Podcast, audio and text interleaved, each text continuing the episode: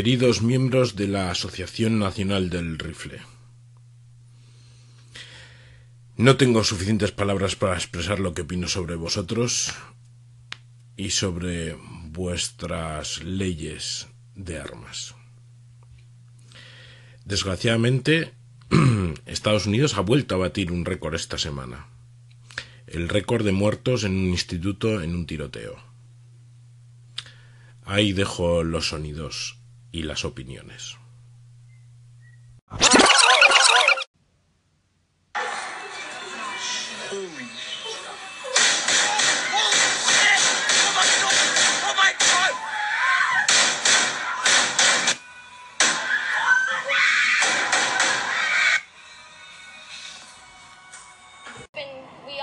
upstairs and into our classrooms. And when he tried to unlock the door, me and a couple other people ran in. And as he was closing the door, he was actually shot and killed right there. And the door was left open the whole time. So as he walked by, the door was open. He could have walked in at any time. And we just had to be as quiet as possible. Where did you run when that happened, Alex? You had to have been so terrified. Yeah, uh, I ran. I was waiting for my teacher to open the door, and after that, I just bolted into our same classroom, and we all hid in the corner, and that was it. That's all. That's all I saw until and you I ran with some friends, and your teacher stayed there, obviously, on the Yeah. ground. Yeah. So he he ran back to open the classroom for you guys, hmm so you could be safe, a- apparently. hmm So when we ran in, yeah, he was about to close the door to the door after they'd gotten back in. He was trying to lock the door to keep the students safe, and before he had a chance to close and lock the door, that's when he got shot. Mom, what are your thoughts? That I'm just terrified. We just moved here from Canada a few months ago, and the thought that this would be where we would be with a school shooting is a nightmare. Never imagined. what to the teacher that's possibly saved your daughter's life? I feel sick about the teacher. I, I, every time I think about it, I feel sick about it. I can't even imagine that he's not here anymore. I feel terrible. And they just, I believe they had just earlier done, after the break, done some drills on this exact kind of situation, which is, I think, why the teachers and students knew what to do in this instance. Unbelievable. Alex, how were, were there chaos? Were people yelling inside of that school in that freshman building? Yeah, I remember hearing this. Somebody down the hall was screaming, like, "Help me! Come save me!" Or he was. I didn't hear really crying, but he was just yelling the whole time, like for someone to come save him. But like we weren't gonna move because we didn't know who it was. If it was someone faking it, Did you hear so many, so many uh, gunshots? Was it? yes. Um, I did hear a lot coming from the floor below me before I ran back up to my classroom, and then I did hear some in the hallway, and then it stopped, but we didn't move because we knew that he was probably still in there because if the cops were going to come.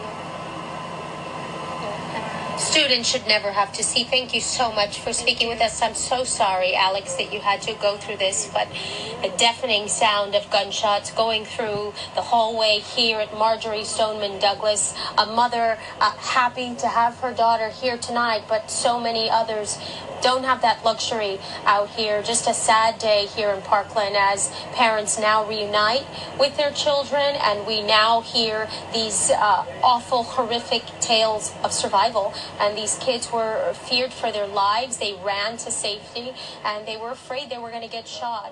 And it's just a sad day out here in Parkland. Back to you guys.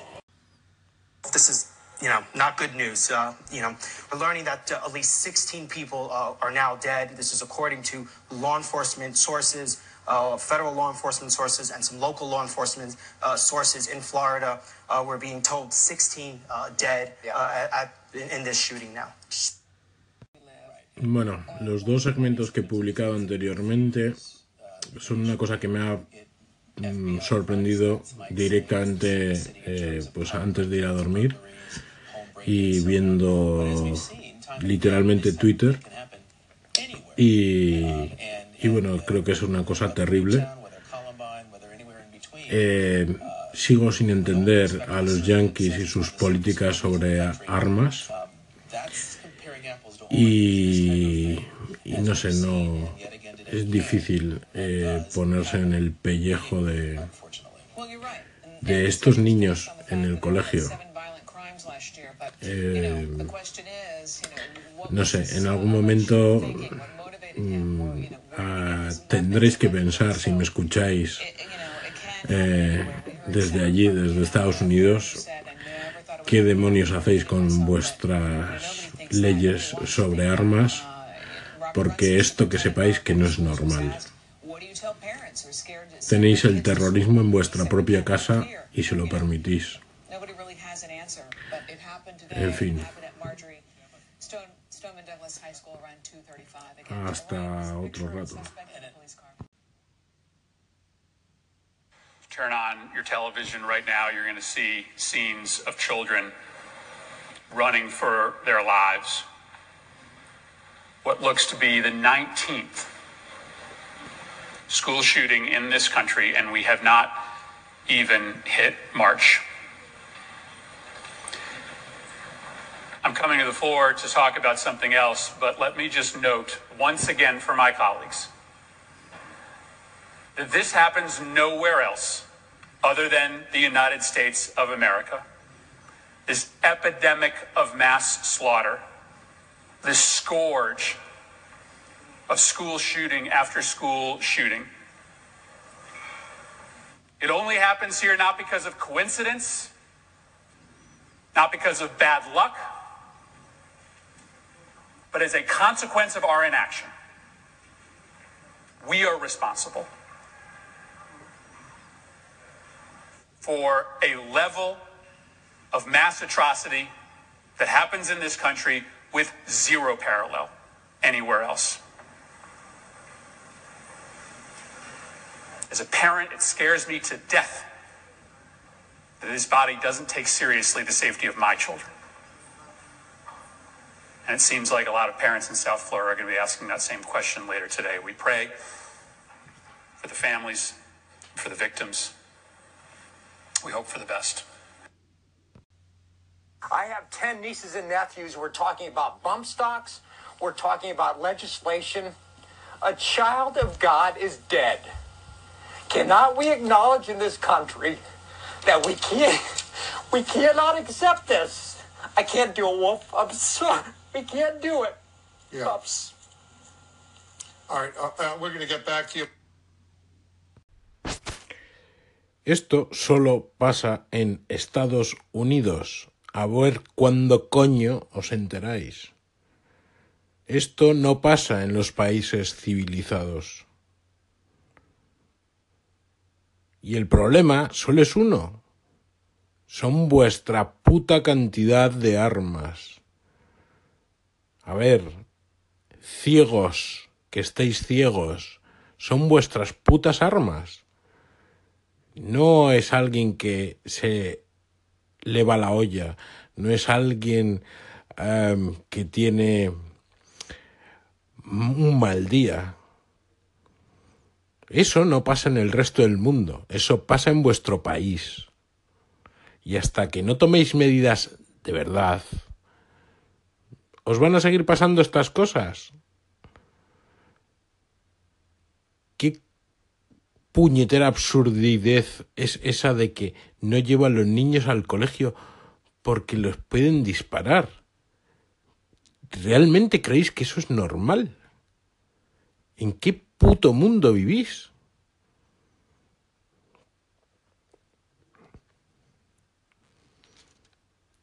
Que la solución es tener más armas todavía. Esa es una gran solución. Claro, y al final tendremos un misil en la puerta de nuestra casa. Realmente, venga, decidlo. ¿Cuántas veces han entrado a vuestras casas a robaros y habéis tenido que utilizar esas pistolas y esos rifles y esas escopetas que tenéis por ahí guardadas? Evidentemente, si no confiáis en vuestra propia policía, ya me diréis. Me enfada tanto o más esa mentalidad yankee tan estúpida como lo que ha pasado hoy en Florida. Hacedlo, oslo mirar, porque tenéis un problema. Pero el problema no son las armas, es que no veis el problema. Eh, las pistolas hoy en día son bonitas en las películas del oeste.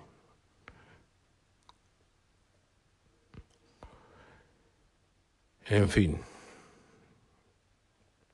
hay que ver cuánto llegáis a decepcionar a la gente que admira muchas cosas de vuestro país.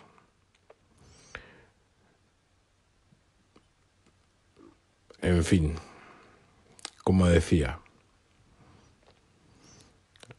tenéis un problema y el problema son las armas. Hasta otra. Hola Lobo, aquí Nacho. Bueno, igual suena un poco frívolo, pero yo creo que la sociedad americana eh, tiene descontado esto, esta forma de vida y este peaje que hay que pagar por, por tener esa protección individual a la que, a la que tienen derecho, ¿no? Eh, no olvidemos que, bueno, en Bowling for Columbine salió en su día una estadística en el documental de, de Michael Moore que morían, no sé si eran 12.000 o 13.000 personas por arma de fuego al año en Estados Unidos y en el vecino de arriba, en Canadá, no sé si eran 48 o una cosa así, una cosa muy brutal. Entonces, bueno, eh, sí, es muy doloroso y tal, pero es la punta del iceberg y si incluso a mí mmm, ya me parece normal eh, y me parece como más de lo mismo, pues imagino que a ellos eh, más todavía. Venga, un abrazo, chao. Eh, Lobo, aquí girito. La verdad, es difícil entender a estos yanquis y a muchos españoles que lo justifican. Yo muchas veces los desayunos del trabajo he visto a la gente justificar la política de armas de los Estados Unidos diciendo es que si alguien está loco, igual puede matar a la gente con un camión atropellándolos y arrollándolos en una manifestación que con un arma automática. Sí, claro, es lo mismo un camión que, vale, puedes hacer daño, pero mm, tienes que irte a una multitud, tienes que... Eh, es lo mismo, eso con un arma automática, un, fusil de repetición preparado para matar X personas en menor número de tiempo posible. Exacto, es lo mismo. O sea que eh, no hay que entender a estos yankees ni a muchos españoles. Venga, hasta, hasta luego. Por cierto, también hay muchos podcasts españoles, algunos de rancio, muy rancios, que defienden no solo eh, que algo como lo que yo he dicho de mis compañeros de trabajo, sino que también dicen, defienden el libre derecho a portar armas y aducen y alegan que eh, si todo el mundo pudiera llevar un arma encima, los terroristas se lo pensarían dos veces, o si un terrorista se pusiera a lanzar cuchilladas, eh, vendrían los justicieros ciudadanos a sacar sus armas que llevasen encima y lo acribillarían con lo cual los terroristas se lo pensarían dos veces y defienden que la, los ciudadanos son los que tienen que hacer el trabajo que corresponde a la policía. O sea, totalmente de locos. Y lo dicho, lo triste y lo mm, penoso es la cantidad de personas, no solo en Estados Unidos, sino también muchas en España, que piensan así. Venga, hasta luego. Pues mira, Jesús, eh, los muchos españoles esos y los podcasteros de Rancia Bolengo, eh, son como eh, estos comunistas de sillón, ¿sabes? Eh, todo se ve de puta madre desde el sillón de tu casa. Y como hemos visto muchas películas del oeste, pensamos que eso funciona así. Pero la realidad es más jodida. Porque en realidad, cuando tú permites que la gente se arme, los primeros que se arman son los malos. Y los malos tienen intenciones malas. La gente normal eh, no tiene intención de hacer daño con un arma. ¿Y qué sucede en la mayor parte de los casos? En Estados Unidos, no me lo estoy inventando, solo hay que leer noticias. Pues que mmm, la mayor parte de las muertes es por accidentes con las putas armas. ¿Vale? Si juegas con fuego, tienes muchas posibilidades de quemarte. Y el tema de seguridad infantil y armas en las casas es algo que es también terrible por los números que arroja de eh, menores muertos. Eh, desde un sillón se puede ser comunista, se puede ser pistolero, se puede ser astronauta y se puede ser muchas cosas. Pero la realidad generalmente es más cabrona que todo eso. Así que ahí queda eso. Venga. Que estos temas, sobre todo, creo que ya lo dije, yo cuando em, en este tipo de noticias o en otras de otro pelo en la que aparecen niños, eh, de un tiempo a esta parte me pongo de muy mala sangre. Y entonces es cuando pienso en las cadenas perpetuas consecutivas y esas cosas. Y sí, es por venganza. Mm, no nos engañemos. Eh, venganza, justicia, reintegración en la sociedad de gente. Bueno, venga, hasta luego. Hola Lobo, pues mira, eh, te mando este colín un poco siguiendo el hilo de lo que dice Nacho y con lo que estoy totalmente de acuerdo.